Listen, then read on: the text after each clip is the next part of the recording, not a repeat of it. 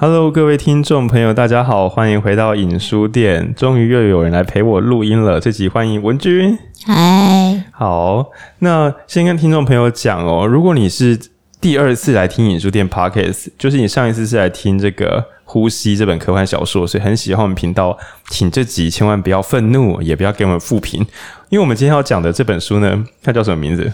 金钱的秘密。金钱的秘密。那。更糟的是呢，这个金钱的秘密并不是讲系统性的结构、技术等等的，它就是一本长辈的正向鸡汤之书，然后带有一点点的技术活。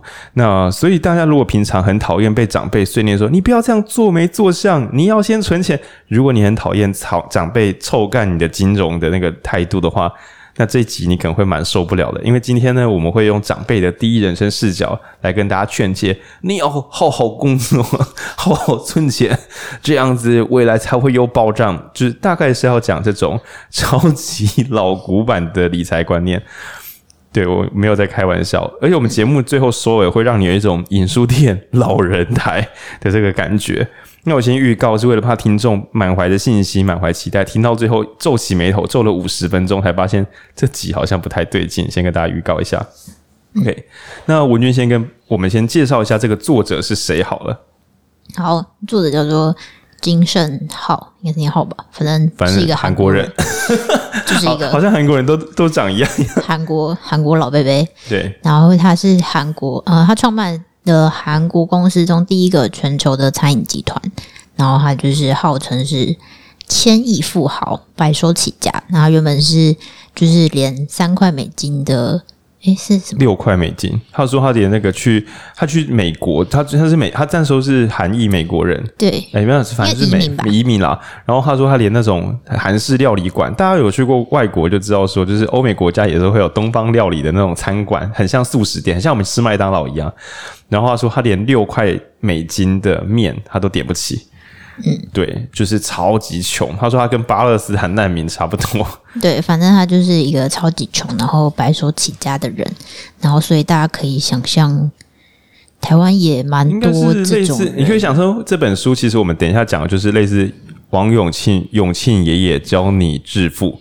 对对对，大概就是这个 这个调调，所以会有一些比较老老。老先生的观念。是，是全部，真的都、哦、全部全部。对。应该说有些金融观念是现在也还才是的，但是有很多跟金融相关的一些做人做事的道理。那跟听众新来的听众朋友，我讲一下说，我们讲老讲的是风格，不是它的好坏。就像我们讲说，这个投资方法很年轻，并没有讽刺之意，只是它比较当代，大家会这么做，年轻人很喜欢这样做，不是说它是好的或坏的。那要讲好坏，我们会独立另外另外讲这样。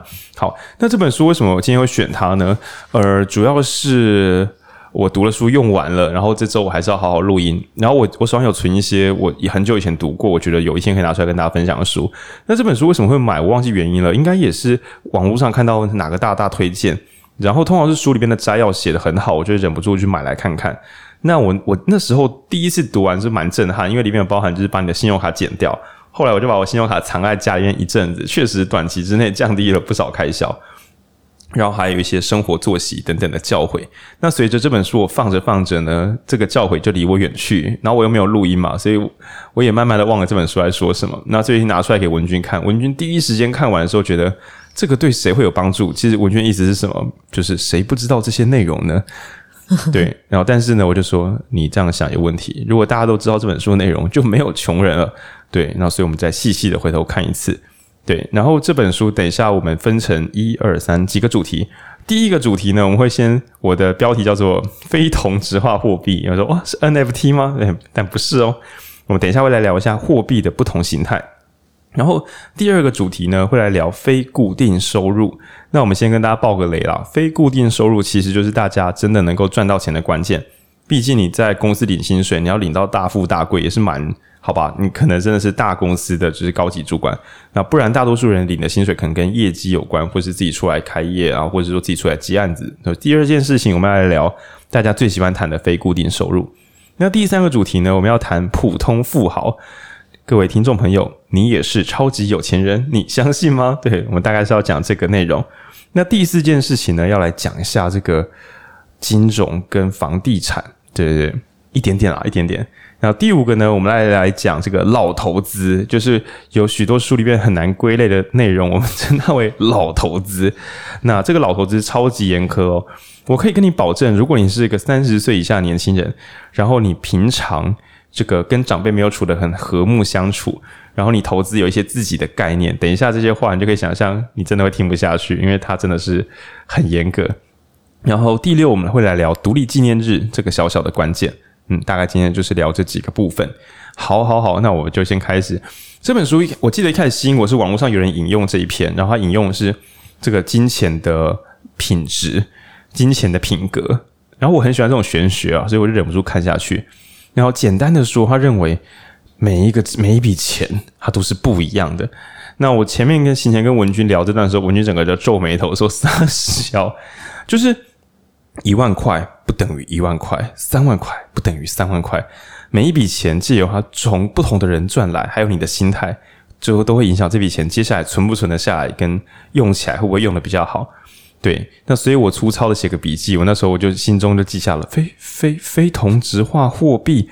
对，那我们讲一下比较传统的观念，就像是赌博拿到的钱，或是今天我买个股票就暴涨所赚到的钱，跟平常好好存下来的钱，对一般民众来讲。它不管是存款或是拿来使用，可能都会因为来源不同，产生不同的起心动念。对，然后文君听到这边就觉得，大大家不是都是一样的钱吗？对，就是经济学告诉我，它都是一样的钱。对，但是我知道，就是所谓心理账户吧，就是大家会觉得说，哎，这个是意外之财，可以用在一些。意外的快乐的地方，对对对，然后他就意外的流失了，也没关系，因为他本来就是意外之财。对啊，那我来跟我们这个华人听众朋友们，因为我们也有一些中国听众，主力还是华人啦，有一点点美国听众，但我会猜应该都听得懂繁体中文。哎，这样简体中文跟繁体中文发音一样齁。好，随便，对，fine。呃，大家长辈有过世过吗？不是有这么卡威吉吗？嗯。就是那种长辈过世，手边放个钱，鼓励小朋友拿这个钱以后会去做生意啊，发大财啊。就是好像是长辈留给晚辈一个福分，一个祝福。那我在我爸妈过世的时候，我都开过一个玩笑，但我长辈都没有笑。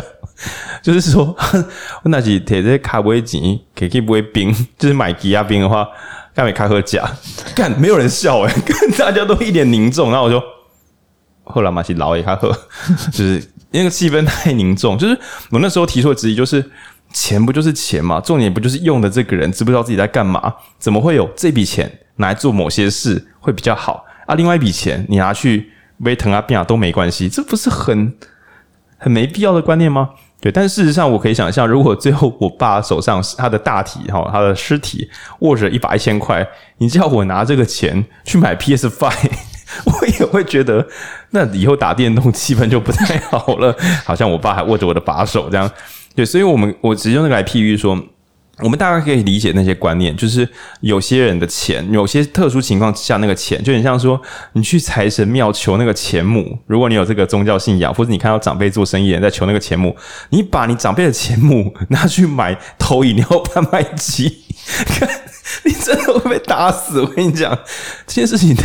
太触霉头了，除非你把钱母丢进去之后掉出很多罐饮料 中大奖，但是长辈就会觉得说，你看这个东西有用，结果你拿来投饮料贩卖机，对，所以如果我们可以理解在我们的一些信仰上面，某些财货它有特殊意义的话，那我觉得作者一开始就跟大家讲，开宗明义讲说，你各位要小心啊。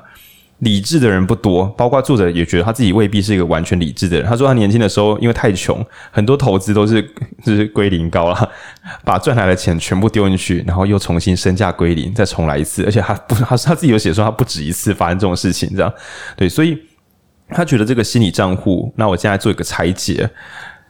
所谓的金钱的品质，这个真的是有讲跟没讲一样。它至少分成有善良的钱跟邪恶的钱，快的钱跟慢的钱，稳定的钱跟不稳定的钱。好，那我以下慢速拆解哦。先讲什么叫好好好的钱。我今天做一个服务，顾客很开心的得到这个服务，于是把钱给我。他事后想起他曾经付过这笔钱，对方心中是开心的，所以我赚这个钱其实并没有损及任何的俗称的阴德或是呃品牌价值。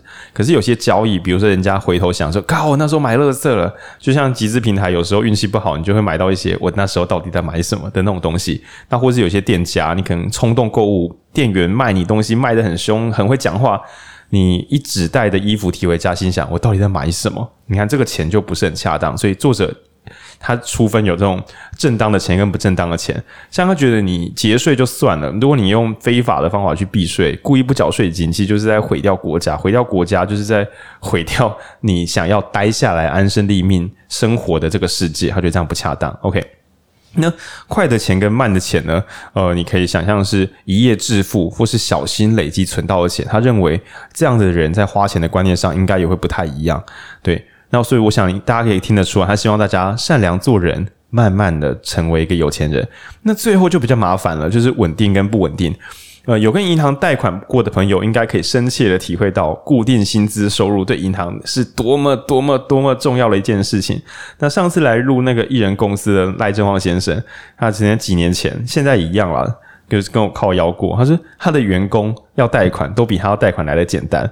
那银行会把我们这些。民众分等级，那如果你可能是真正的富豪，你可能是 S 级，就是银行会排队问你要不要钱，然后你要什么条件都给你。对，那 A 级客户像什么？比如说传统的什么三师，什么会计师、律师、医师，如果你有固定收入的话，就是如果你是事务所或是诊所固定给你钱的话，哦，你就是 A 级客户。因为传统来讲，觉得你的薪水很丰富就算了，你还可以工作到很老。你工作到四五十岁，应该这个获利能力都差不了太多，甚至会越来越好。而且你好像这个工作身体不容易坏掉。有买过保险的朋友应该也知道，他会有一个分级问你的职业。你的职业像浩君有一阵子做水电，就是说实在话，你在做一些高空作业或什么，你只要诚你要诚实的讲哦，不然到时候你的保单无效。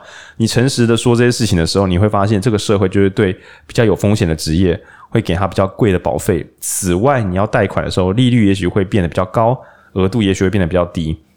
那前日前阵的时候，我们有看那个 YouTuber 超认真少年，对，因为我们也很我很喜欢看他的频道，然后就是在就是哭哭说，明明收入就是正常年轻人的好几倍，可是贷款条件就烂到不行，就是房贷正常年限现在贷应该都可以贷三十年，然后一起手去问人家就直接开说二十年以下，那大家可以想象三十年跟二十年，甚至其实很多年限贷新买新房子是可以贷到四十年的，你的年限剩二分之一，你的房贷就是人家两倍。然后，如果贷的成数还比较低，其实就是你会有一种，哎，我我为什么这个社会不认可我？但其实就这个这个韩国老人家，他直接给出一个明确的提示，其实金融系统本身也是比较认认可稳定的收入，对，所以波动收入对银行来讲本身不是一件好事，因为他不知道你未来有没有这个钱可以还款。但是回到个人身上，作者则认为不稳定的收入这件事情。本身带来了许多风险，因为所谓不稳定，并不是说有时候赚很多钱而已，而是所有的不稳定收入几乎都等同着下个月或是明年，你有可能会赚不到这个钱，所以你是无法做长远的规划的。他觉得这很危险。对、嗯、对，因为我觉得他他其实蛮主张，就是呃，我觉得他真的蛮严苛的哦，就是他觉得。呃，你用劳，你还在需要用劳动力，不论是智智力的这种劳动力，或是真实的劳力去换到的钱，都嗯不算不算真正的资产。然后你需要用资产产生的资产，才是才是对他来说就是一个安全安全。对，因为他觉得呃赚钱这件事情，一切都是为了安全。就金钱不是拿来炫耀，不是拿来什么打击那些讨厌你的人，不是。他认为金钱的核心功能就是安全。就是保险，他甚至很偏激的写到说，真正的富豪可以不买保险，金钱就是他最巨大的保险。那我觉得这句话也不无道理，因为呃，我我不知道听众有没有小时候家里真的穷到爆炸那种人。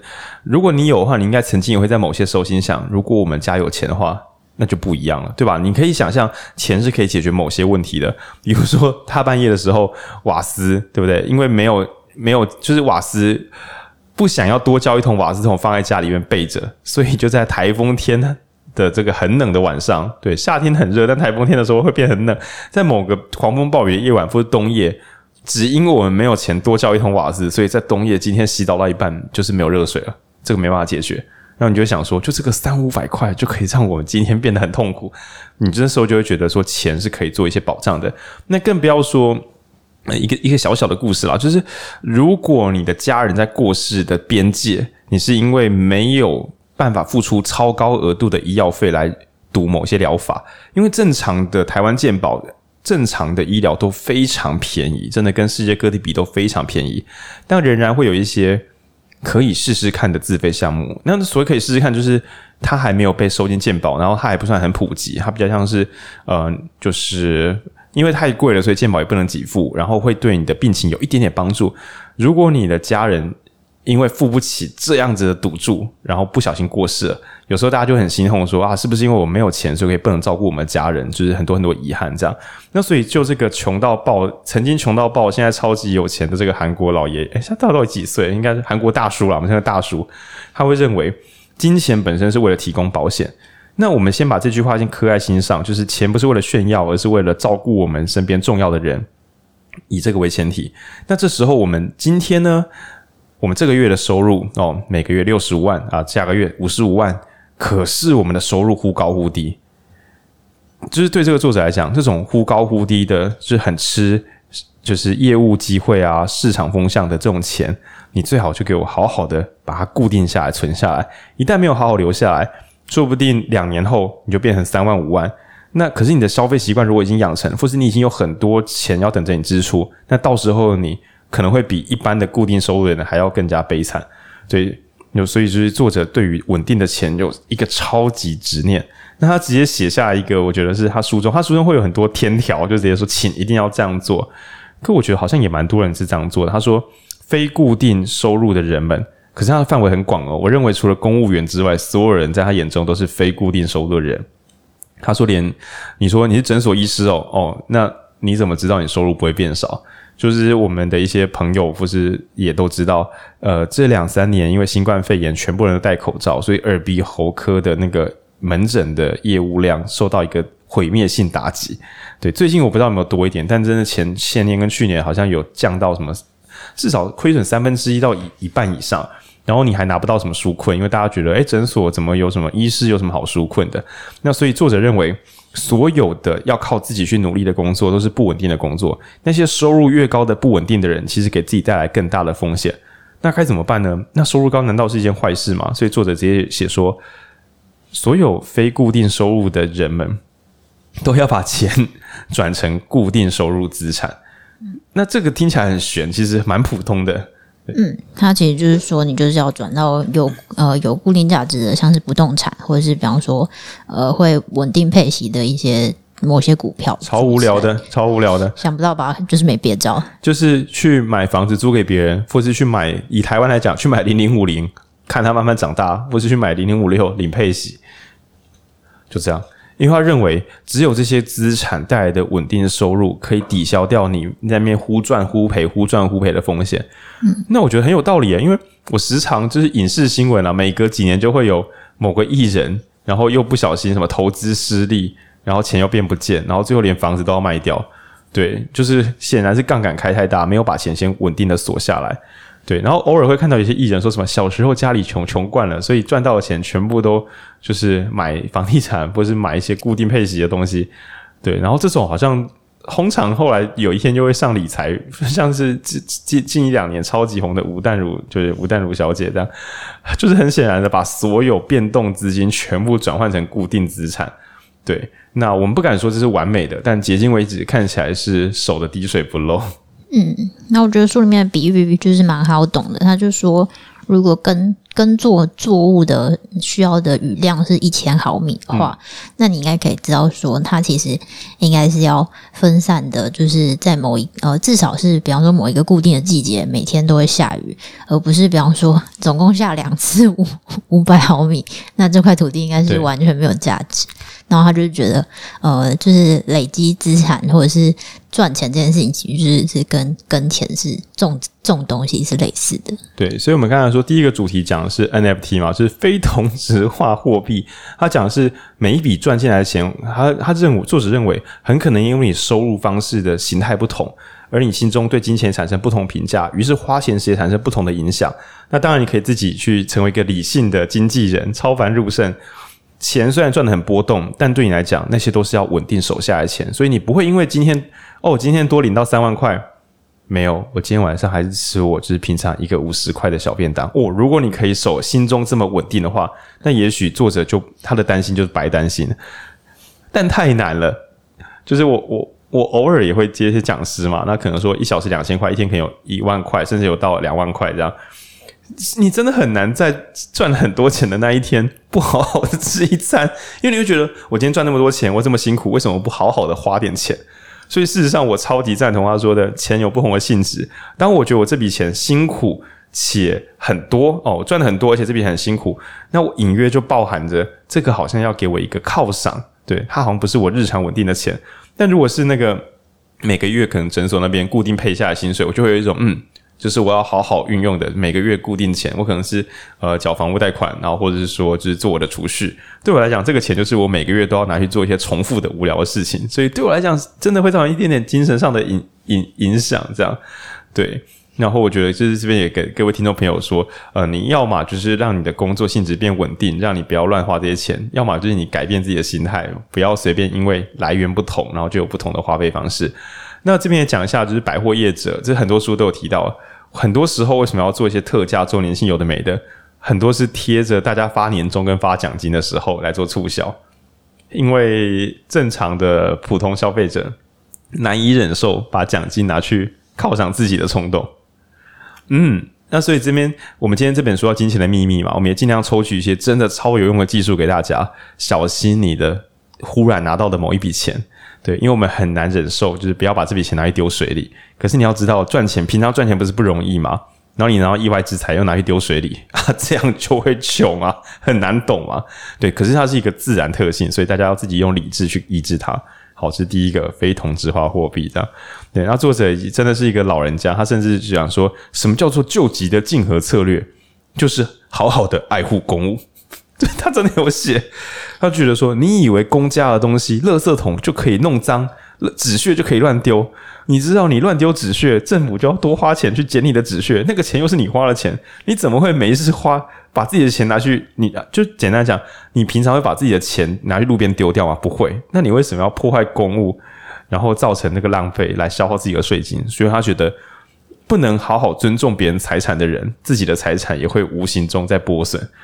就是这种没有根据的老人的话，对，对，我觉得他其实一开始就是回到我们刚刚讲，就是非同质化这件事情，因为他在讲金钱的人格嘛。那我觉得他比较其实是是就是用一种拟人化的方式去跟大家说，你要尊重，就是尊重有爱包容你的朋友，然后这个朋友还有尊重有爱包容你的。钱，你的朋友就是对这个朋友就是你的钱，对，所以我觉得他比较是用金钱有人格来这件事情，让大家不要觉得说，哎、欸，钱钱就是钱，然后或者是呃，钱是我的所有物，或者是什么，就是一个比较，我觉得你如果把它当成某种东西，那观念就不会不太一样。然后，所以他很希望你对等的人，对，就是尊重，然后重视这件事情。然后他可能觉得就是一个。就是把它比喻成一个人，这是一个最大家最最能够想象说要去尊重跟就是认真对待的一个对象，这样。那这蛮有趣的，很像是你对你的客户做一个很棒的服务，于是你的客户付给你钱，就相当于是你很认真帮助你一个朋友，他就介绍一个新朋友，那个朋友的名字叫做钱，然后介绍给你，那于是你持有他。那有一天你又会把这个朋友送到别人家里去换得其他人的这个，就是诶，就又帮上别人的忙，就是这个流动感就蛮好的。你就想象说，存超多现金钞票叠在枕头下，那个气氛好像不太对。可是有很多人相信你，所以你变得很有力量。哦，这好像就很正面。那大家应该听过我们前面集数的朋友会知道说，其实金钱就我们前面讲那个 NFT 或者讲加密货币，其实金钱、财货、货币都是信任的转换码而已，它只是一个信任的封存物。所以不要随便想说我不在乎钱，但其实钱换算起来应该是这个世界对你的可量化信任有多少。我们会不会想要多得到一点别人的信任？当然是越多越好，对。可是如果只是得到信任，但不去帮助别人，相当于是囤积财货啊，就囤着也不知道在干嘛。那这个时候你囤积这个信任，乍看好像很不错，可是你应该把这个信任拿去使用，换得更多信任，对，诸如此类。所以这个拟人过程蛮蛮有趣的。嗯，对啊，所以我觉得这是他一开始一开始呃，我自己我必须承认，我看第一章的时候，一开始就是觉得哈傻笑。对对，经济系的学生无法忍受抽象譬喻，钱是一种人格，傻笑。是对，而且他他第一章就讲这个，就会让我觉得，所以后面到底要讲什么，就失去了信心了。对对对，一开始有一点，但其实呃，你就是就把它看完的话，你就可以理解他他的重点就是就是在哪里，就他的重点就是要你。尊重、认真的，因为他真的就是一个非常古古古板的老人，他需要你认真，你就要一定要非常认真的看待这件事情。嗯，对，就很像你要介绍你的朋友哦，去接一个案子，那你会希望说，哎，这个我的朋友可以帮得上人家的忙，然后我也没有就是滥用我朋友的能力去做一些没必要的事情，对吧？我们会尊重我们的朋友，可是买东西就不一定，我们可能会赚钱，他觉得很多人赚钱赚得很辛苦，花钱花得很随便。你就想象说，你结交朋友千辛万苦，结果跟朋友说：“哎、有一个机会，要不要去？”结果是一个超烂的工作机会，那你朋友就觉得很委送，说：“看你为什么浪费我时间，对吧？”他觉得这件事很不寻常。然后尤其是投资，他讲说，在他赚钱的时候，这个用心程度就像照顾小孩一样用心。然后大家投资那些不懂的项目的时候，就是全部都像 他的譬喻很灵活，说就很像是去跟团旅行一样，就是跟着那样乱逛，什么都没有收获。然后说，大家挑挑投资标的的时间，比帮朋友买狗粮的时间还要不用心。然后我觉得骂的有够凶。但想想，有时候疯魔起来、冲动起来，听说大家说要买，赶快来买的这个时候，就确实啊，大家如果有帮宠物买过饲料，确实买饲料的时候，我们是我自己是会花蛮多时间认真看不同口味有什么差别。OK。好，那反正第一个他很认真的讲说，钱是有不同的属性的，嗯，那当然他其实讲的是稳定的钱，与人为善的钱，很容易就是又吸引更多，就是反正就是好人吸引好人了，好钱吸引好钱。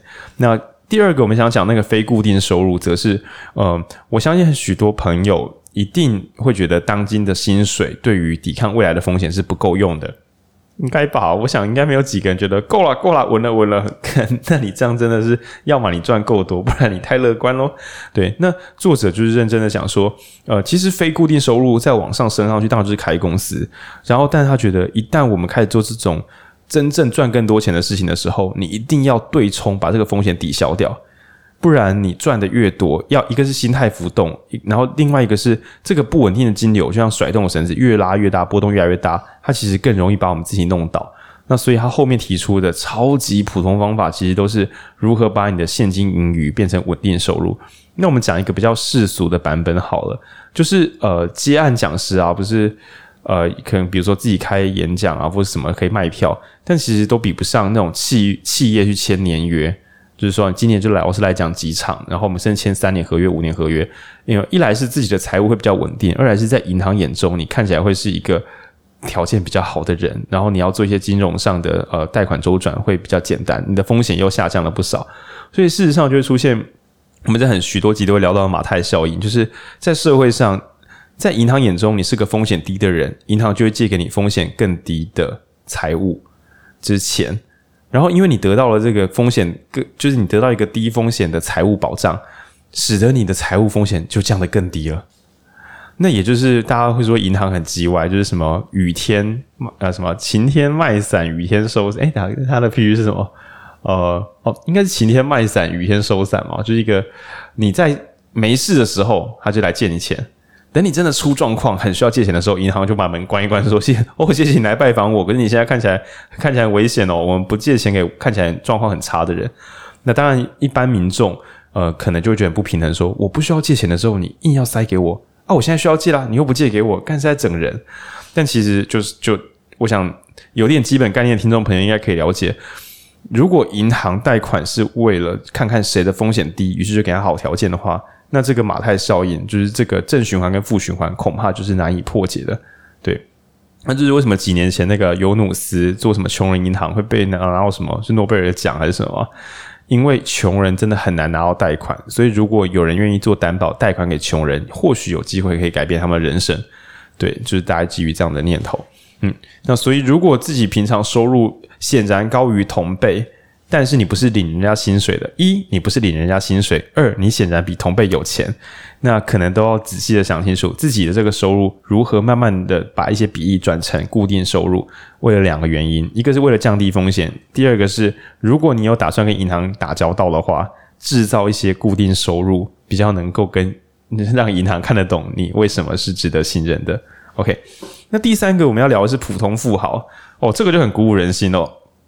虽然前面讲说呢，好像没有被动收入人生就是欧北，但是作者也在反过来说，可是不是谁没有，不是每个人出生都咬金汤匙，出生就带个一千万台币啊，什么一百万美元这样子出生的，没有没有这么多人是有钱人好吗？他认为许多普通上班族完全低估自己的真实战力。那这边我们来算数学哦，他那时候用韩元来算，可是这样我们很乱，我们用台币来算。假设你有个朋友。他就是继承到了这个一千万台币，呃，好了，扣完税了，好吧，这样我很难算，就是他就拿到一千万台币，诶，如果还要扣遗产税，就剩六百万了。总之，他的银行里面有一千万。那这时候，我们身为一个白手起家的少年，难免会想说：干，差一千，我要存到何时？我要存一千万，我每个月存一万，我要存一千个月，一千个月除以十二，八十年，诶，是这样子吗？一千个月。哎，干呢、欸，好黑暗哦！不录了，干。就是你会想说，如果我要存到那个钱的话，我要存八十年，我跟他的人生是，我们再也不同了，完蛋了，死定了。但其实这边出一个 bug，就是作者认为，凭空拿到一千万的人，如果脑子不清醒，没有财务观念的话，真的是一来是三两下花掉。对，就比如说，你说实在话，一千万多少，买两台跑车也是用得完啊，对吧、啊？然后更严重的事情是。如果这一千万呢，对方脑子很清醒，觉得不能拿去乱花，因为乱花的人我们也不用多羡慕他，那个钱就是会丢到水沟里面。可是你说他没有乱花，所以他就过得比我们好很多吗？就是以现在的定存台币是零点八趴，这个拿到一千万元继承的少年，他每年会拿到八万的这个现金，八万的现金除一除之后，每个月大概是呃除以十二个月，六千块，七千块。七六六大概六千五百块，等于说这个人每个月会多六千五百块的被动收入。因为也就是说，你身为一个正常的上班族，如果你每个月借由这些努力，一两年后你比同辈多个六千块，事实上你大概就等于是千万台币的这个定存报酬。对，哦，而且拿得到一千万的人，他其实那一笔钱还会随着时间不断通膨，在蒸发，在变少。可是一个可以让自己多赚五六千块的人。没有道理，他没办法赚到更多钱，所以作者认为，就是稳定的钱还是最强大的钱。每个月月入三万块的上班族是一件多么可怕的事情，就是每年三十六万，每年三十六万相当于是一千万台币，要长出三点六趴的利息。三点六趴利息，当然你可以说，哎，我可以投资股票啊，或定期这样子配息给我，或是说什么长期年化报酬率零零五零啊，或是 VTI 啊，都有八趴。可是那个钱都是不能领出来反复投复利的钱，真正能够帮助生活的钱，终究就是只有日常工作的薪水。以新手来讲，就是日常工作的薪水。对，然后所以你也不要随便羡慕人家说啊，接一个案子二三十万或什么的。OK，那个可能很不错，可是很多时候大家都会报喜不报忧，就是哎，我拿了一个案子六十万，有做案子的就知道啊。嗯，如果你跟那个人比较熟，你就会说啊，留留多少？就是六十万的案子，不知道有没有赚到六万块这样。那更不要说为了赚到六十万，你还要先垫钱，制造一个财务上的压力，才有机会去把那个钱换回来。对，所以作者认为，这个请各位普通民众们不要小看自己的普通收入，提高自己的普通收入。每一千块哦，每一百块，它乘以十二个月，再乘以二三十年，其实都是一笔非常非常巨大而强而有力的钱。那前阵子有一个，就是我们的呃朋友，就是前辈朋友杨思邦医师的另外一个朋友，好像叫 Jet 的投，有 J J E T 的投资理投资理财的一个粉专，那就写篇文章，然后大家就呃真的有些人来干爆他，我是觉得有点无辜啦。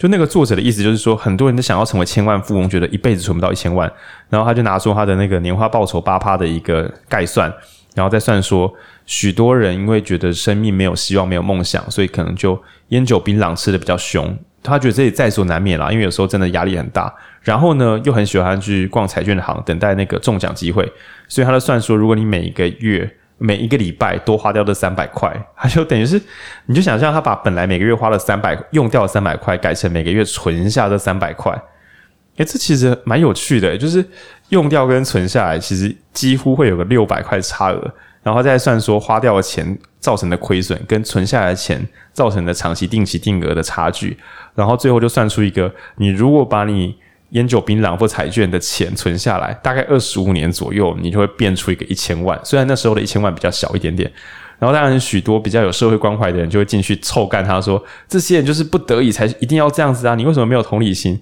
但这个作者其实他意思就是，我知道这不容易，或者是说这是。另外一种可能性，不是轻，这不是容易的事，这不是人人做到的事，但这并不是不可能的事，对，所以其实你可以想的是，那种呃稳定保守的长辈型有钱人，其实大家都会觉得啊，大家都说没钱没钱，但是你只要做一些普通的防守工作，十年、二十年、三十年到了，你就会发现，哎，没干嘛，但是手上好像又过得好了，就是手上又有一笔还不错的钱可以陪在自己的身边。对，大概是这样。虽然这个也可能跟大环境有关啦，我我也不敢说就是这么乐观。三十年后真的是没问题的嘛？不确定。因为只是只是跟各位听众朋友分享说，呃，稳定的钱其实非常非常强大。对，不管是嗯、呃、真实的储蓄，那或者是说银行上的认可，那或者是累积复利之后的力量。嗯，好，这段有点闷，要 跟大家分享。嗯，我觉得其实我自己在看书的时候，也有时候他有他有一些这种怎么讲嘞，很右派的观点，滴水穿石，自己去努力。对，然后像我觉得还有一张很苛刻，他就是说重复的失败是习惯，然后他就是就是如果你经常觉得你就像原子习惯的反向版本，对，就是如果你经常觉得你运气很差，然后总是事情总是因为一些这样这样那样那样的原因搞砸。那表示你很烂，你可能要觉得有有一部分可能是自己的问题，当然不排除你真的超级衰，但是你应该说，如果你遇到一次意外，忽然被车撞，忽然得癌症，这个怪你实在是不公道。对，但如果你一而再再而三的在某些时候一再出包，他会觉得不排除你运气差，但是你可能要反过来想，你是不是有什么奇怪的习惯吸来了厄运？嗯，呃，我不敢说每个人，但确实我会偶尔看到某些朋友就是时常。人生苦难，然后有时候我看着看着也会觉得，你好像重重蹈覆辙的频率不低。就像我我睡过头或是熬夜这件事情，我已经渐渐的知道我就是懒，对，这已经就就是我个人有一个没有修好的习惯，导致他一而再再而三对我本人造成伤害。嗯，那如果改不掉它，我就要承受它带来的苦难，而不是说为什么会这样，这个原因自己知道，就不要再抱怨了。嗯，就是像是，比方说，你常常是因为睡过头，然后所以出门就匆匆忙忙，然后，诶、欸，所以很容易，比方说没带东西被老板骂，然后或者是呃，就是错过车，然后迟到，然后让客户不爽啊，那你就会觉得哎，好衰哦，今天又错过车或者是什么？我今天客户又对我，怎么客户又看起来脾气很差？对对对，诸如此类。然后，但其实就是就是，其实他们的共同有一个上游的原因，所以就是他。呃，我我自己在读这个时候，当然会觉得这个有有有有点苛刻啦。有，但是，但是他我觉得另外一个反面是说，其实有些人的成功，他可能有他运气的成分。但如果他可以一直成功的话，那那个运那种运气也是一种。我懂。我要讲一个另外一个例子，有些听众朋友，因为我们啊，对了，跟大家夜配一下，我们明天大概会售票，就是卖我们六月底的线下活动，一定值得参加，欢迎一起来。有些朋友不管是来录音还是来我们书店，你都很意外的觉得说。为什么书店对你这么热情？就是好像把你当自己人。可是我我个人觉得，你们难道在你们这些人难道在其他地方没有受到这样的对待吗？就是有，就是有些听众朋友，你们要自己想想看哦。你是不是去每个地方，对方都会觉得，哎，你这个人很不错，你要不要来干嘛干嘛？那你一开始会觉得是不是遇到诈骗？怎么会有人对我这么好？但你随着生命历程慢慢往前延伸，你会发现，哎，真的很多人会对我很好。哎，我真是一个幸运的人。我不知道大家有有没有人曾经说过这样的话。就是，那你再回头想，你是不是偶尔会对某些人比较好？你真的觉得对方是因为幸运，所以你对他好吗？你知道，大家人都很谦虚，别人对自己好都会觉得自己很幸运。可是你对别人好的时候，难道你不是因为他通过你的评鉴吗？也许你觉得对方看起来很有气质，也许你觉得对方看起来很有礼貌，也许你会觉得对方在自己开店的时候。明明大家都不熟，你偏偏带着花来，就是我这边就是送个花，然后说啊，好高兴你们开店。那这种人难道你不会喜欢他吗？而对方当我们对他好的时候，他可能还搞不清楚，就是说啊，没有啊，就是我运气很好诶，我送花是我送花，可是人家对我好，那都是我运气好。对，那所以其实我也看过超多长辈在提倡这一套，就是你只要一直对人家好，你就发现运气根本用不完。那也就是说，这个可量化的运气根本就是俗称的待人接物的量化而已。那在这边呢，我要冒险录一小段节目，对，因为这可能会对我自己的未来很多年轻人可能会对我有一些负面偏见。嗯，许多年轻人可能会误以为面试、找工作、找机会。全部都是靠你心中想象的量化实力，对。但是不可否认的是，看到你这个人的第一瞬间，原则上几乎就已经快要决胜了。我看，哦，那这个真的是你可以当做人就是这种演算法。在我们很久以前录一集要决断两秒间，会有警察一时脑冲对着黑人开枪，只是因为他无法压抑心中的恐惧，跟他脑子一团混乱。对，那是不应该的。但即便如此，我们仍然要说，在真实世界里面，依第一印象以貌取人这件事情，而且这边讲的绝对不是世俗讲的什么帅气、好看、漂亮，就是没有到完全不是的程度，它纯粹就是一个细微的对印象的差印象的差异。然后，如果你身边，如果你听到这段，心中觉得毛毛，我想说。我好像在很多面试莫名其妙的都没有进过最后一关，或是总是在门口被挡下来。书审都没问题，一面审我人就不见，不止一次。我真的建议你找一个前辈认真的问我的直觉上的外在有没有什么问题可以再调整的。然后我还跟你讲哦，你不一定问得到，因为如果你本人雷到一个程度的时候，长辈会为了自保说没有啦，你也很好啊。因为他觉得你这个人跟你讲真话，甚至他他的以他这个人的过去人生经验，他觉得跟你这样的人讲真话，他有点压力。嗯，那我在此开放，我只开放三个名额。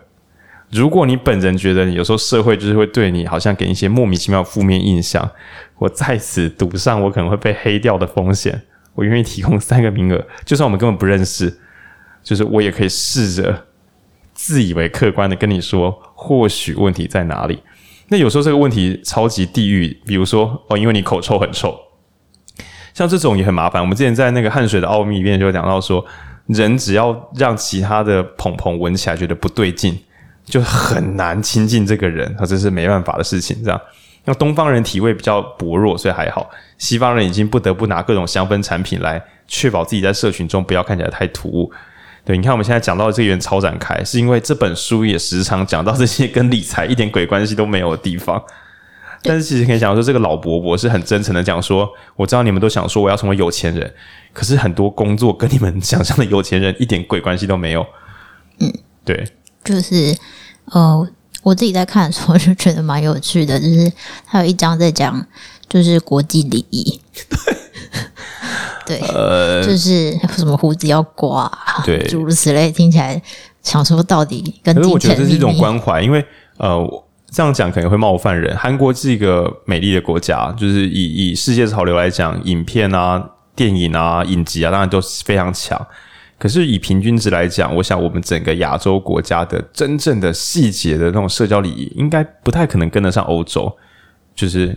人家有，就像是大家说留学，欧洲可能还是超过美国，美国可能要超过世界很多地方，就是俗称的底蕴啊，就是某些民主行动、某些言论，在人家那边就发动得了，人家就可以假日的时候在房间里面看书，觉得这样很有趣，这就是很花很多时间养出来的一个文化背景。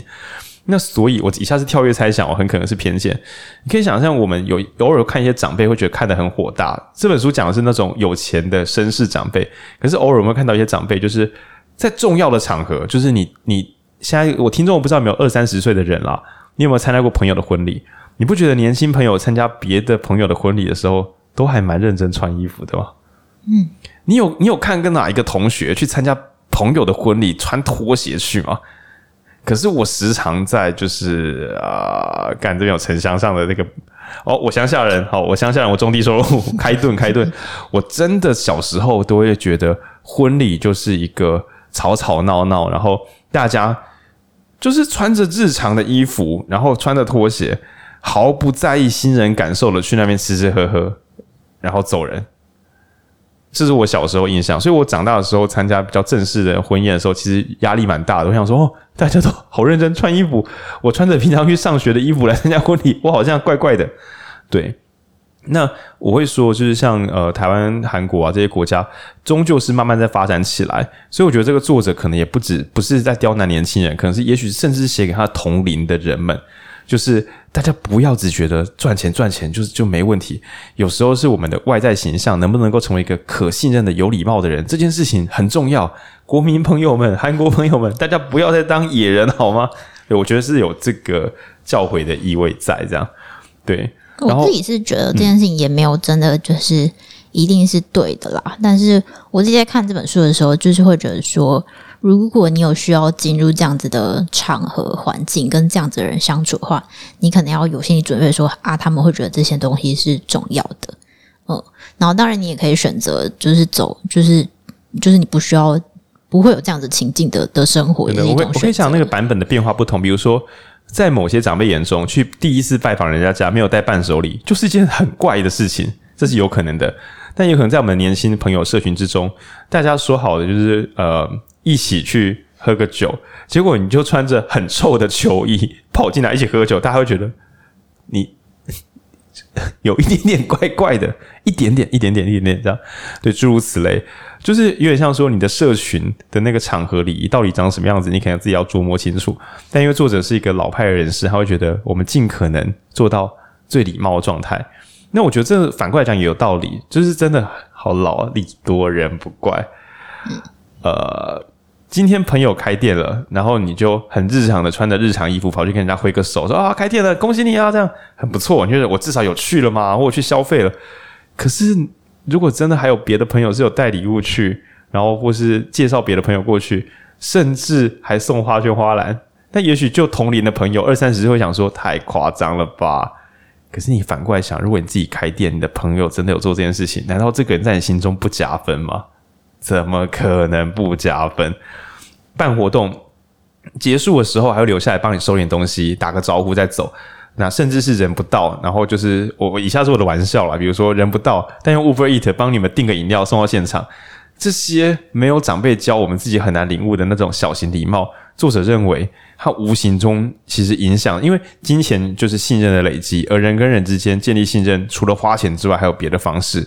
对，所以对于作者来讲，金钱的秘密其实根本就是信任的秘密。稳定有品质，然后为他人付出，好好老，对，就是这种一个老人家的这种做人的道理的书，就是这本书的精精髓。对，那接下来讲严肃的小范围啊，就是作者认为，如果不管你是做哪一行的，你如果这一辈子想要安身立命的话，你一定要弄懂房地产跟金融工具，对。金融工具不是让你在那边玩什么超贷、大杠杆之类的，而是弄懂借钱跟银行借钱到底条件是什么。对，至至少到这个程度。然后还有股票到底是什么，而不是听人讲就哦，股票就是会赚钱的东西啊啊，就是骗人的东西啊。他觉得他作者认为你最好不要有这种小学生态度。嗯，还有保险。对，他认为自己去买书，弄懂保险究竟是什么，房地产究竟是什么，金融工具究竟是什么。那作者直接很严肃的断言：这些你都弄不懂，你就会悲惨一生。嗯，然后他也说，就是希望大家就是至少要呃使用四年，就是念一个大学的时间来研究这件事情。他是很认真的，就是 他他真的觉得这个是嗯基础，就是你花一个大学，就是读一个学位的的态度来弄懂这件事情，才有可能呃真的就是到达某一个对，呃、就是。及格的水准这样子，嗯，那当然，他这边讲的是主动投资啊，就是主动去驾驭你的资产，主动去选择股票，不选择房地产。对，当然市场上还有另外一个，就是我们曾经录过一集叫《够了》，我改天再找他的书来录。约翰伯格先生，呃，完全分散投资，追踪股市，然后就等于讲，就是一个自动驾驶投资啊。这个世界赚多少钱，你就会跟着赚到多少钱的这种超无聊投资法。对，我自己只统整起来，要么你就完全开自动驾驶，要么你就照这个作者说的，抱着读一个学位的严谨态度，弄懂这些术语，弄懂他们运作的方式，弄懂房地产到底是什么，而不是大家说会涨就买，大家说会跌就卖掉，那真的是正版韭菜，完全不是跟你开玩笑。因为我们这边可也许会有听众朋友想说，我工作就很累了，我弄懂自己的财务还要花这些时间。那你就想说，你学开汽车驾照不是花个大概一个月左右的时间吗？那主要是为了你开车上路不会撞死自己，不会被撞死嘛？对。然后你可以想说，理财如虎口，就是交通意外还不是每天都有，但亏损 每天都有。对。然后如果你不是用被动投资，而是用主动投资，原则上就是你赚的钱都是从别人赔过来的钱，你就要有必胜的决心。那必胜。就要好好的弄清楚。那当然，在被动投资学派只会直接跟你说这套都不管用，你直接用被动投资，因为你一定会输。你干脆不要研究，你干脆好好工作。我觉得两边都有道理，就斟酌一下。那在讲房地产的话，我这边提供一个我个人深深受这本书打动。诶，等一下，这本书我是什么时候买的？我怀疑这对我的行为有巨大影响。有，因为你讲过很多次了。对，就是哦，那我真的买很久。就是作者认为，你如果是做生意的，不管你是开办，你不管是公司行号。啊、就是租办公室，或是你是开店的人，就是你是在这边卖炸鸡，或是说卖花，随便，你只要能够付稳定付房租，你就一定要买下这个房地产。这是作者的一个小执念。那当然也可能是受到这个华人风格的影响。那原因是因为作者认为，房东根本就没有什么好屌的。房东之所以可以付得起他的房贷，都是因为租客稳定的付钱。租客是你，啊，如果你不是住宅自用，就算你是做生意。他说：“你是做生意的人，那不就是你可以做生意做到可以付这个房租，你才是真正的老大。对银行来讲，银行只是想要找一个人可以稳定的去还贷款，这个人就是最棒的人。你就是那个真正可以还贷款的人。为什么你不好好的去存钱、借钱，把这个地方头期款付一付，然后把它买下来？那也许听众会想说：哈，我们一定我做我喜欢的工作，也许我开一个小工作室，一些设计师租一个房间。”我我们这样子也非买不可吗？那作者是认为，呃，好吧，小工作室真是一回事。但是如果你开的是饮料店或干嘛的，你认真做生意带来的人流，绝对会让这个房地产增值。房地产的价值是来自于有多少人愿意亲近这里、使用这里。这个应该蛮好想象的吧？就想象说，一条没有人的街道跟一条都是人的街道，都是人的街道，应该价格会比较高。你在这里开店，把一个荒郊野外弄到人满为患。结果最后，因为这个房地产不属于你，所以房东会涨你租金，因为他觉得你有赚钱。然后甚至你把当地的房地产价格也拖高了，因为租金上升就会导致房地产价格上升。你真的是炒房元凶诶，你是炒房元凶就算了，而且跟你你又是帮别人炒房，自己又没有赚到。那作者认为，亲手努力炒房天经地义。什么叫亲手努力炒房？我人在乡下弄出一个很漂亮的农庄，这附近都有很多人来这边卖东西，所以我老家的房地产涨了。我坐拥这个老家的房地产，所以我现在资产变有钱了。我何错之有？这里本来是荒地耶，没有人要来耶。我弄到这个地方很有价值，我在开发这里耶。所以作者认为，我们可以愤世嫉俗，觉得努力的人为什么最后钱都被赚走？可是如果你知道。你的努力本身就会让自己增值，那你怎么舍得把你努力的成果白手拱手让人？嗯，我觉得这是这本书，我觉得算是比较嗯感人的地方，就是跟前面讲的，就是普通富豪一样。我觉得他虽然有很多就是嗯，就是金钱的理财或者是相关的知识，但我觉得他也很很很。花很多力气在传递，说就是你其实是你只要认真研究，你你是有可能的。你不要你不要觉得这件事情离你很遥远就放弃了，那才是就是那才是最烂的 最烂的理财方式。对对对，嗯，对。你就想说开饮料店的人，或是说每个月缴三万房租的人，一定会觉得哇，房东好好哦，他好有钱，他可以弄下这个房地产。那你就觉得开店已经很不容易了，怎么可能买一下店面呢？对对对。但作者会认为说，你可以缴房租，你应该找朋友，你应该一起想办法，或者说换一个新的点，然后你觉得你开得起来吗？那你就是就再换一个新的点，然后把店开起来，呃，把店空间买下来，然后重新开始营运它，把它营运起来。你要这个信心，因为你还是真正创造财富的人。嗯，就是你要觉得这件事情是有有这个可能，然后当然也不是说你马上就要把它买下来，但是你要抱持着这个希望，然后现在就开始研究做功课，然后往那个方向前进。嗯，那比较有名的例子，大家应该也听了几百遍，就是麦当劳本身是一间房地产公司，但谁又能怪他呢？就是他在。像我老家鹿港，第一间麦当劳开鹿港的时候，靠，真的是大家都好开心啊！然后我记得好像田尾还是哪里，就是有些乡镇麦当劳就是整个镇就只有一间，那生意好到爆炸。你说这些麦当劳让附近的建商想要在他旁边盖房子，很奇怪吗？麦当劳把附近的房地产价格弄高，然后他本来买了这块地拿来开麦当劳，后来再把它就是转手让给别人，卖给别人赚这个钱，很邪恶吗？那我们反过来问，他没有来这里，这边真的有价值嘛？所以就嗯，大家可以将心比心啦。如果有时候我们可能会觉得说他怎么可以这样，那我们可以反过来想，就是为什么那个人不是我，是我自己放弃的这件事情吗？嗯。对，那当然有些区段我们也不敢跟大家乱嘴，比如说你可能在信义区开店啊，然后像成品嘛，说你为什么不把统一的大楼买下来？没有啦，有时候真的蛮贵的。对，嗯，有些时候，可是成品如果到某些别的地方用比较低的价格买下房地产，然后自己就是持有这个大楼，自己难道做不到吗？对啊，但这不用我们教了，他们都会，他们都很厉害啦，这样。嗯，我先在乎在意我们自己啦。不要去管产品会不会倒啊，先在意我们自己的未来。OK，那刚刚第四个讲金融跟房地产，就是不管你想要定期定额买股票，那或是稍微弄懂，呃，该不该让自己有个安身立命的地方，嘿，这都是自己要花花时间去做功课的。那第五个叫老投资啊，就是作者真的神烦，他认为你想要能够去投资理财，你要有什么十一个条件啊？我去念一下好了，真的这真的超老人，意思就是没有达到这些条件齁，都不要去理财啦，都是韭菜啦。对，然后他第一个是能区分投资和交易吗？呃，蛮难的，蛮难的。有买进和卖出的标准吗？嗯，这两个都都听起来还还跟投资有很有关系哦。但其实如果你真的细细深究，以及这个，但我觉得这个就是金金融知识的部分。对，然后接下来就就酷了哦。第三个是想被看见你有钱吗？呃，他觉得如果你有这个念头的话，开始你开始母汤哦，你想被人家知道你有钱，所以你要投资吗？母汤哦，母汤哦。对，然后第呃第六跟第七也是类似，就是好胜心强吗？活在大众里面吗？就是你知道这很玄啊。然后当然还有，然后还有什么？五年内有不需要动的钱吗？收入固定吗？了解复利吗？想快点赚到钱吗？这个月的信用卡余额有缴清吗？最后一个是耳根子比较软吗？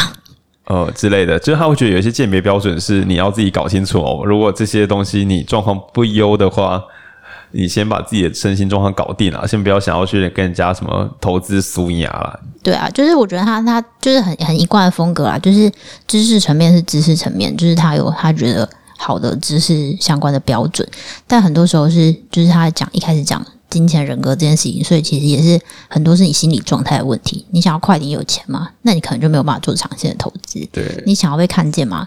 那你可能就没有办法，就是呃忍耐很久。就是说，你想要在朋友面前有钱吗？那你可能会为了这个想要被看见，然后铤而走险，然后铤而走险超容易被钓鱼。它被所谓钓鱼，就是市场有个东西，显然你回头看就想说，那个上涨感觉就是要骗人家进去买的。我到时候再买三小。因为你那时候很想要赶快赢，你怕没有赢到，你怕你朋友赢了，但你没有赢，你就很烂，所以你也跟着他一起下去的。然后作者这个老投资，一刚刚讲的是你心态上稳健嘛，然后接下来是他列了八十个吗？九十几个。他列了九十几个金融术语，说如果你看不懂一半的话，你什么投资都不要碰。八成，八成。呃，我们随便念几个，我是不相信听众朋友有人了解八成啊。然后就是简单的小额信贷。共同基金、物价指数，这应该都算是比较简单。来，我念一些我圈起来的。呃，所得主导增长、富有认股权债券、到期收益率、低漏经济学，还有什么恩格尔定律、注册反向抵押贷款。我是觉得这个经济系学生可能毕业的时候有个懂个八成是还算合理啊。对，我就是觉得，我自己看完的时候是觉得这个标准真的蛮严格的。对，我们台大经济的朋友真的要拿教科书出来读才会懂哎，就是这这真的不是。应该说，我觉得这个你真的要了解它上面列的这些的话，就是还蛮。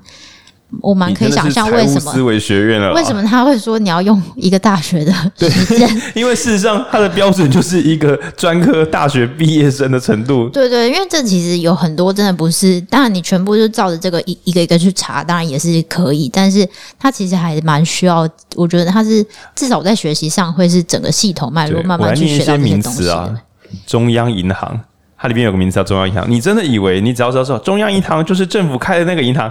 干，你真的以为懂这个就可以了事是不是？他十之八九一讲到中央银行，那我们难免就会开始讲到说，那是银行中的银行，它跟放利率是有关系的，它跟国家政策跟汇率是有关系的。我想人家讲这八十个名词，并不是叫你只读懂那种很像国小背注释，不是把八十个注释背完就懂了。他恐怕是希望你了解，你可不可以侃侃而谈这是什么？什么是国债？什么叫做贸易保护？什么叫做上市指数？什么叫反向抵押贷款？不是你随便维基啊，维基写也不错，维基写的算算多了，至少把维基的东西完全理解弄懂。然后，但是你可以想象，这边讲的是主动投资，就是你要跟人家你死我活。然后他觉得你要跟人家你死我活，连这个都不懂，你要你要去送头啊？送头就是把你辛辛苦苦赚到钱交给别人，这件事情你还不如不要投资的好。所以对作者来讲，不投资是很可惜的，但是把钱交给别人是可悲的。所以你宁可好好工作，把钱无聊的存下来，这都还不算太烂。这是很少很少会有理财的书会提到什么定存这件事情，因为大家就觉得定存根本就不值得，你应该去买股票或干嘛的。但作者甚至会认为，所谓的什么一千万台币定存就是零点八趴，你就接受吧，因为他认为你没有做好准备之前，你想要更多利率哦，你就要你要送你又要送头了，对。我觉得这样的标题下的很苛下的也是很严格，他就写拒当金融文盲，他居然使用到了“文盲”这个词，对、啊。但我觉得很有道理耶，因为。在不了解这些基转之下，像前面讲比较基本的，如果我们不知道银行就是想要找收入稳定的人，我们这时候就会觉得说，为什么我老板的贷款竟然比员工还要难贷？你就觉得我去创业应该赚比较多钱吧？殊不知你的金融条件居然是变差。对对，因为原来金融世界的术语是要稳定，而不是要高额。对啊，所以你看，我们某种程度上不了解这个，就是我们就是一个某种文盲嘛，我们不知道人家的游戏规则。然后，于是我们就玩得很糟，然后就觉得这游戏什么烂东西这样。然后，所以作者意思是我们稍微读一下说明书好不好？说明书有八十条规则，我们至少把这八十条读完。那还是严严谨的。那我们可以换一个很仁慈的想法，这边是浩宁要帮这个老先生讲讲话这样。就我小时候家里也，也很穷嘛，然后事实上一路有很多很多的幸运，所以回头看，有时候看到某些财务诈欺把大钱卷光光，会觉得那些人真的没人教，他一定会被骗的，对。我不知道大家有没有看过一些什么什么瘦身产品，比如说什么你把腿放在上面摇一摇就会变瘦，就是各种完全没根据的东西。你只要有一点科学基础知识，你就会知道，呃，输入的热量只要小于输出的热量，你就会变瘦，就是这么简单的，就是焦耳或什么的，这叫做科学。可是，就算你理解了科学，你如果对于财务世世界没有任何理解的话，在买任何投资商品的时候，一定是人家说的东西，你都觉得哇，我没有想过诶，原来还有这个赚钱的方式。每当你惊呼出声的时候，大概就是要被骗的时候。对，原则上是这世界没有那么多新东西，十之八九是我们的无知，使我们产生新鲜感。所以为什么我读书很快乐？因为我很无知，所以我读不同的书会觉得哇，我没有想过诶。对，那作者认为高中的时候学校基础教育就应该把这些金融术语好好的教完。我觉得是出于一种慈悲。因为正常的有钱人家的家庭不可能不跟孩子讲这些东西，孩子听不听是一回事，可是这些东西这么重要，他不可能不讲。就像你不会跟小朋友，你会很认真跟小朋友讲骑脚车要戴安全帽啊，过马路要小心，就像这种小心翼翼一样。可是财务状况出问题的家庭，爸妈连自己都顾不好，哪有这个超能力可以把这个财务术语重新凭空抽取出来，让孩子理解理财的重要？这是不可能的。在毫无理财基础的情况之下，跟孩子讲就努力赚钱，运气好，他就是赚钱存钱，好好的成为一个过得还不错的人。可是也有可能孩子一心想要真正的赚到钱，真正的赚到钱，那所以他就把自己的所得收入转成另外一种根本不应该操作的投资，然后又把这笔钱投到水里，成为别人的资产，于是又重复再过这样的一辈子，然后再跟自己的孩子讲说：你不要碰投资，你就认真工作就好。但殊不知是错误的投资，伤害了自己的资产。然后你一边伤害自己的资产，一边断绝孩子未来做正确投资的机会。然后于是循形成一个无限的循环。那有一派比较悲观，会说穷人家根本应该绝育之类的，就是因为这样会痛苦会循环下去。但如果你不能接受这个论调的话，那我觉得你就会支持这个作者所说的。也许应该是更完整的教育。那你就像我们都欠教育啊，听不懂音乐的优美之处，看不懂文字为什么动人，你都可以靠背说啊，我们的国民教育不够完备。我觉得这都是我我不觉得这是推卸责任啊，我觉得理想的国民教育确实应该让大家都有这些俗称的素养。而不是只是填一些回馈单说这样是素养教育。那同样的金融跟财务的这个素养如果没有的话，就相当于是没有健康教育观念的国民，一天到晚在买一些垃圾药，做一些奇怪的事，伤害自己的身体，然后却不知道便宜又有效的方法到底藏在什么地方。对，然后身体健康很重要嘛，这大家可以认同。可是财务的健康状态，嗯，确实不太会出现在大众的怎么讲？我们讲到财商教育，怎么听都像是中产阶级或是有钱人想要传承给孩子的东西。你很难想象国家政策会忽然冒出一条，我们要对中低收入户的孩子给他财商教育。因为这句话一出来，感觉像说：“哦，你是不是在笑他们什么都不懂？你是不是歧视他们？”就又可能会产生这个状态。所以我觉得作者说得好，不要管什么穷不穷了，全民都应该有这个财商的基本教育。对，那先不要讲大富大贵，光是不被骗就阿弥陀佛了。对，这边是真诚的跟大家分享这本书动人的地方。嗯，我真的觉得觉得有被说服，我就觉得这不失为一个好的社会福利政策。嗯嗯嗯嗯，就是教育，对对。不然你把钱给这些人说，你可以自己去投资自己啊，这样你可以去呃弄点贷款啊，做个小生意啊。对，但他可能做小生意赚到钱之后，因为因为理财观念有 bug，有钱的时候又被骗走了，于是又对生命失去了热情。那这个是没完没了这样。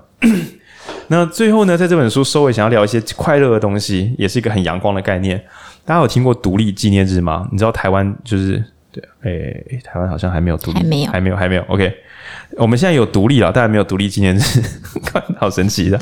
那像美国，他们就很重要的独立纪念日嘛，许多国家正常的国家都会独立纪念日都是很重要的一天。OK。好，那作者认为，人生呢，至少应该有，我是把它粗分，至少有个两次独立纪念日啦。好，第一次就是你第一次领自己的薪水，这个月养活自己，不是因为家里接济你，而是你自己赚到的钱。养活了自己啊！不管是你高中的时候，可能就是卖自己的那个考大学的笔记，就听说北一女卖自己的笔记卖七百多万这样。不管你是卖笔记赚到钱，让自己诶大学学费跟生活费都自己付哦，那你独立了，真的，你从这一刻起你已经独立了。那或是出门上班之后领到第一份薪水，自己缴第一次房租，或是第一次请爸妈吃饭，这一天都是值得骄傲的，这叫独立纪念日。那作者认为呢，所有人都应该设法追求第二次的独立纪念日，也就是。你的被动所得，你存下来的钱给你带来的这个资产报酬，某朝一日跟你这个月的薪水竟然一样多。这一天开始，你就不要再为了就是俗称的为了工作去工作。你要不要工作随便你，你从此之后可以自由自在的选自己喜欢的生活。对，因为你已经不需要再为了赚到钱去做自己不喜欢的事情。那这个也不是什么酷东西，这就是近年已经流行到不行的那个什么 FIRE 理论，呃，F I R E，我忘记是什么的缩写了，我也忘记了。反正就是呢，就是你的被动的财富自由，财富自由啦，你的被动收入等同于你啊，你的被动收入大于你的日常开支，那你就无敌模式啊，对。然后作者认为，我人们应该设法往这边去追求，你不用想说我马上要达到，但是有这个理想，等到那天到来的时候，作者作者认为啊，呃，追求那几个日子的到来，追求不被财务绑住的那一天的到来，他觉得这是人类真正自由的那一瞬间。对，那就相当于是国，我们之前在讲那个北欧不是神话国家政策的时候，会想说，如果这个世界的文明们，就是国家们啊，都很赚钱，这边讲赚钱其实就是投入。的资产不多啊，但是获得的东西很多。人们不用辛苦的半天就吃得到食物，就有电力可以使用。到某一个时间到来的时候，大家都会领到基本收入。那所以所有人都在追寻自己的生命，而不是做自己不喜欢的事。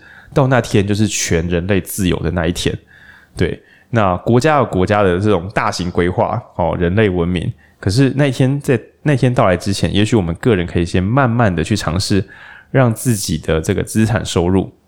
然后可以就是呃超过自己的日常所需。那我这边讲个软性版本啦，就是 你很喜欢你的工作，你没有一分一秒觉得是白费的。我觉得这一这一瞬间到来也是一种独立纪念日。对，当然作者可能会觉得，可是这样还要工作很危险啊。对啦，但我觉得那个某朝一日的完美独立纪念日固然是值得追寻的。但如果你在二三十岁的朋友，有一天你换到某个工作，在某个上班的某一瞬间，你忽然觉得我此刻的工作没有一丝垃圾时间，我没有为了赚钱在掩饰我的真心。这一瞬间，你也是自由的。对，那当然会不会下个月这个工作会消失，也不排除。所以作者认为，你要完美自由，那终究还是要被动收入大过你的日常支出。对，但我觉得我们可以分段嘛。第一次养活自己很棒，然后第一次每一份工作的每一瞬间，你都很热爱这一切事情。你赚这个钱完全没有折腾到自己啊，这也是很美好的一个独立纪念日。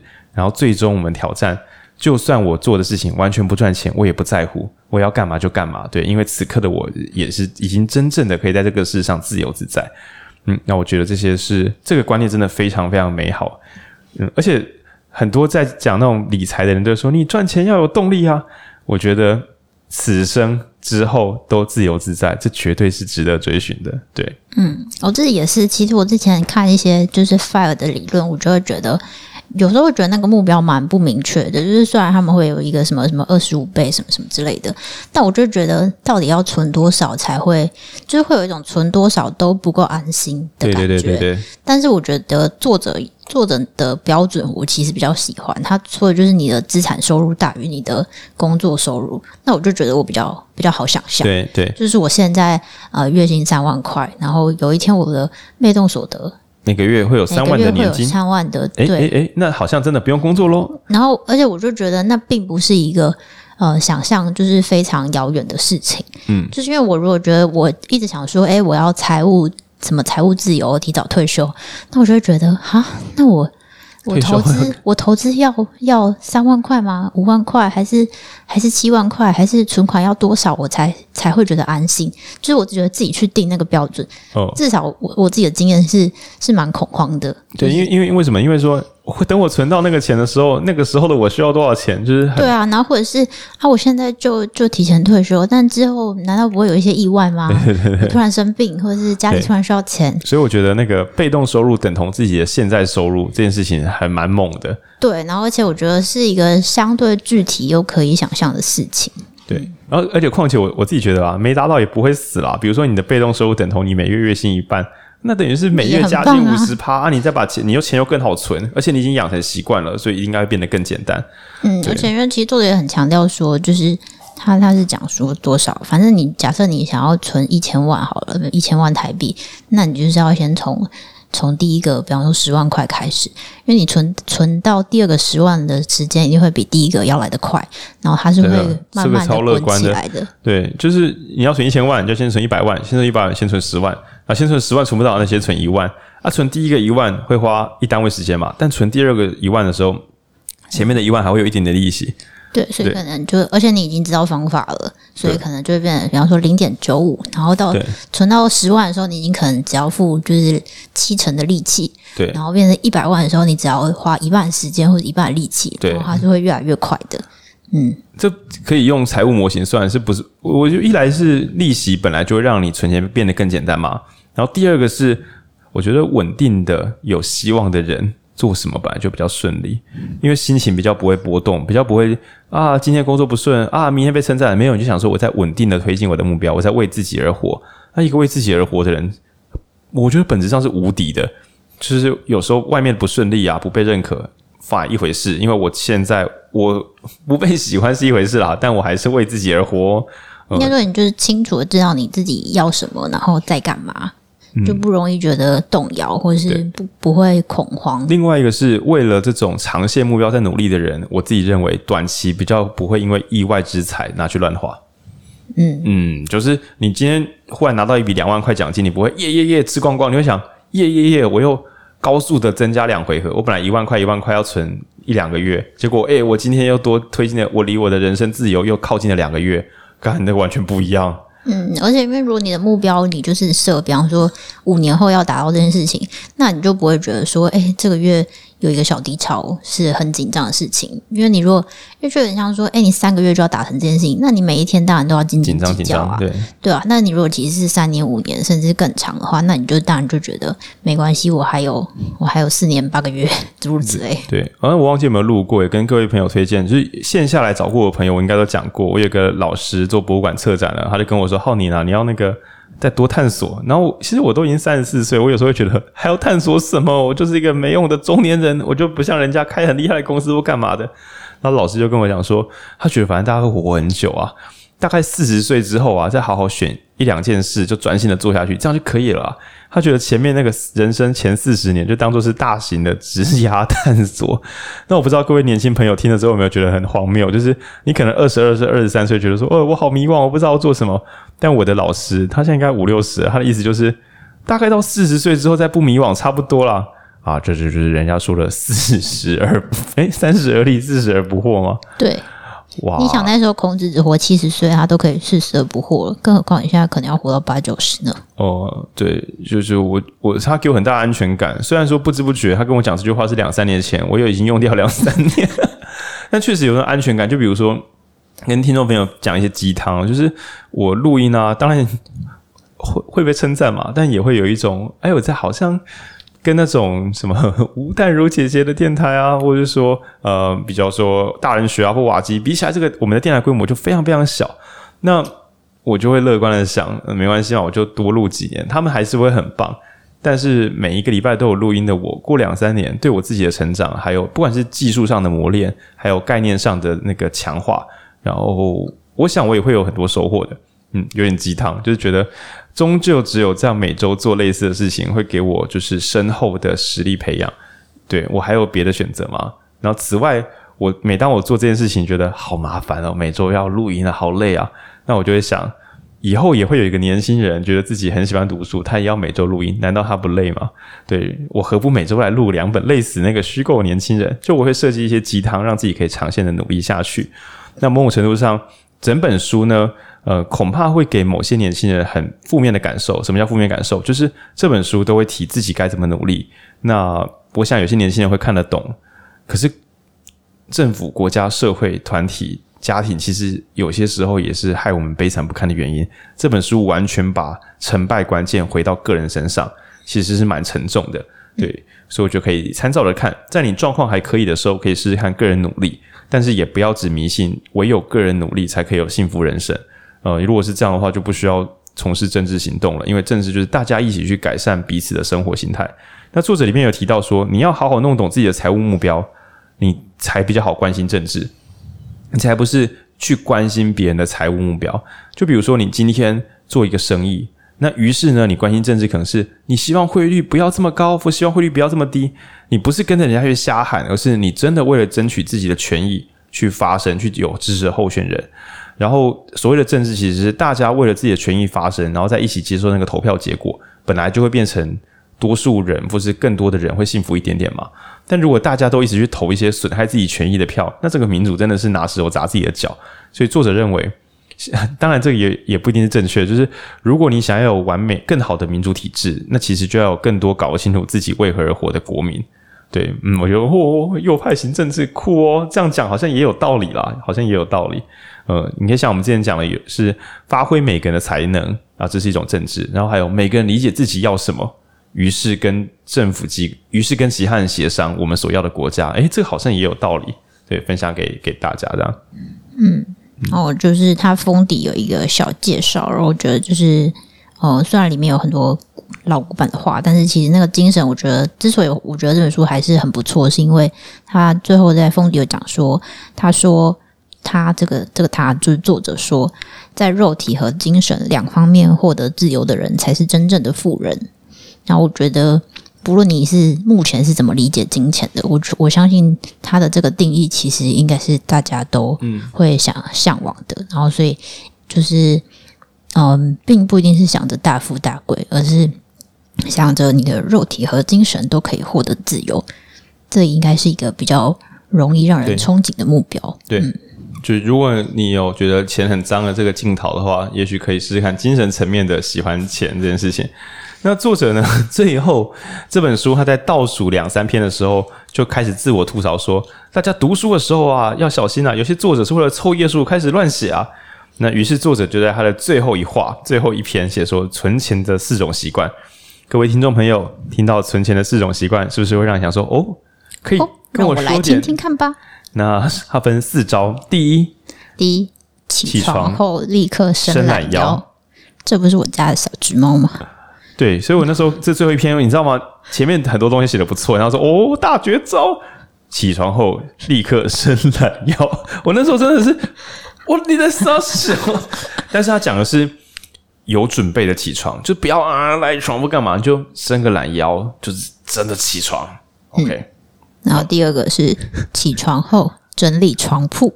好了，我真的，我读完这本书之后，我有短期操作一下，但真的不容易，因为有时候我睡沙发没有什么好整理的。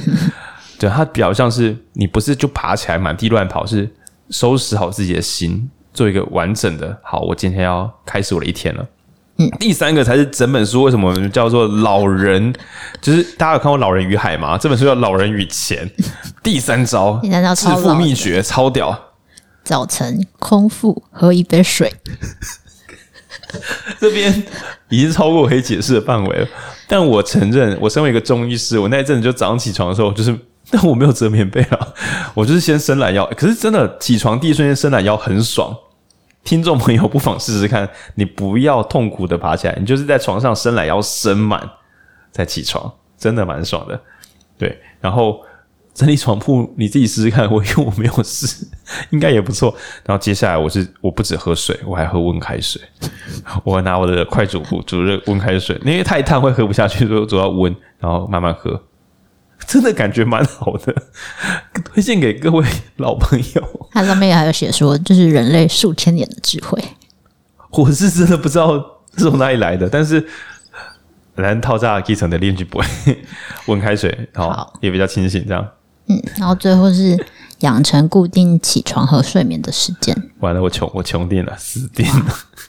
总之，最后最后一张感觉就是有点搞笑啦，但是我觉得他还是还是回到他的宗旨哦，就是你要好好的准备你自己，然后开始就是就是尊重的开启这一天，然后尊重的对待这一切，然后才会钱才会就是慢慢的来。对，嗯。尊重自己的人格，然后尊重钱这件事情，其实就是对万事万物存有敬意。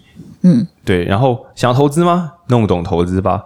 然后想要赚到钱吗？哦，房地产跟金融对我们的财务有巨大影响，所以去了解它吧。对，然后就是全部都是谆谆教诲啦。想要什么就去了解它，然后想要变成更好的人，那就努力把自己变好。就全部都是这种超老人套路。然后这本如果你想要做一些华丽的连结。就是你可以试试看买这本叫什么《金融的秘密》啊，《金钱的秘密》，的秘密，然后再去试着去买。我们之前有曾经有一集有讲那个巴黎夫人的呃时尚啊，我忘记名字了。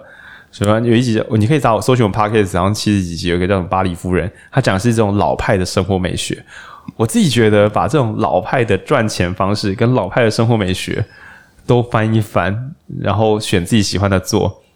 应该在这个收益以及生活品质上都可以得到一个优质平衡，因为你可以想说，韩国毕竟也是在发展中的国家，所以先安身立命的话，靠这套金钱的秘密还不错。可是如果你也不是没有赚到钱了，可是你总觉得生活空虚、混乱、品质很差，那过得很爽的法国人会教会你大大的一课。对，反正就是要生活跟法国人学，然后要赚到钱跟安身立命。就跟穷人变成富豪的穷人学，对，我大概是抱着这样的开放态度。嗯，对。那我觉得这本书还有很多就是意想不到的地方，就是比方说他有教说，如果你成为了千亿富翁，该怎么跟家庭家人相处？对，如果你不小心赚到钱了，你开始有点钱了，该怎么跟你的家人相处？我觉得很华人哦，我觉得这很酷诶，就是因为我只我们在聊天的时候有讲说，哎、欸，其实我个人啊，我个人比较喜欢致富心态，就是我们很久以前录过的一本。好书推荐。总之，我比较喜欢致富心态。但是我就是看到这这个家庭这样的时候，我就觉得，好吧，这也蛮重要的。因为我觉得西方人完全不会想到这件事情。西方人赚到钱有需要给家人钱吗？不需要。可是东方人，你自己有钱，然后放生你的父母跟兄弟姐妹，你要确定你不会受伤呢？对啊。哎，对，所以这个我觉得这本比较像是华人补完版致富心态，然后我觉得心态比较开放的朋友读致富心态会快乐很多。这本真的有些地方蛮老人的，蛮碍手碍脚的，对，但是就。呃，一定会给你带来很多不同的见解，尤其是我相信这本书讲的内容绝对不是我们年轻一辈。我说三十五岁以下的人跟朋友会这样聊天吗？会这样互相建议吗？我不这么认为，我觉得很难。嗯，我觉得我自己也是蛮反骨的人哦，就是我小时候就是去那种大公司实实呃面试实习的面试，然后就看大家全部都要穿就是套装西装，那我就觉得我不要来。我就觉得好痛苦，我觉得这个地方在束缚我。对，反正小时候也是这样子叛逆的人，所以我看这本书的时候，也是一开始也是充满着满满的喝早上喝水嘞，在说啥嘞？对，但是我还是觉得，就是抱着就是理解世界的心，就是就是你真的可以理解啊，因为我其实蛮能想象。身就是也不是说身边啊，就是蛮能想象台台湾确实也存在着一群这样子的人，很多中产阶级，就是中小企业老板，应该应该大部分都是这样子。然后我我觉得就是抱着理解这个世界的心来看看这本书也蛮有趣的。对，那更不要说你本身相处的对象、嗯、接触的业主有蛮多是中小企业主的话，那如果人家时常。你时常去人家那边有一种啊，我是猴子吗？为什么觉得我好像怪怪的？那这本书应该会快速的，就是帮你补上很多观念。你从这本书截取出来的概念，跟那些长辈聊天时，人家应该觉得哇，这个年轻人，人真懂事，真上进，好懂事啊！为什么我们要乡音假乡音讲话？老人干嘛一定要乡音？不一定吧？对，好懂事啊，这样啊，对。嗯，应该会有这样的效果。这样，那也祝福大家可以拥有自己理想的人生，对，嗯，过得更好，或是赚到钱都可以啦。弄也塞，这样就从早晨喝一杯温开水开始吧。对对对，伸懒腰，铺床，喝一杯温开水。为什么最后是固定作息？它是不是该写在第一点？好了，反正就是《金钱的秘密》诶，这个这本书推荐给大家。嗯，好，那这集先到这边了。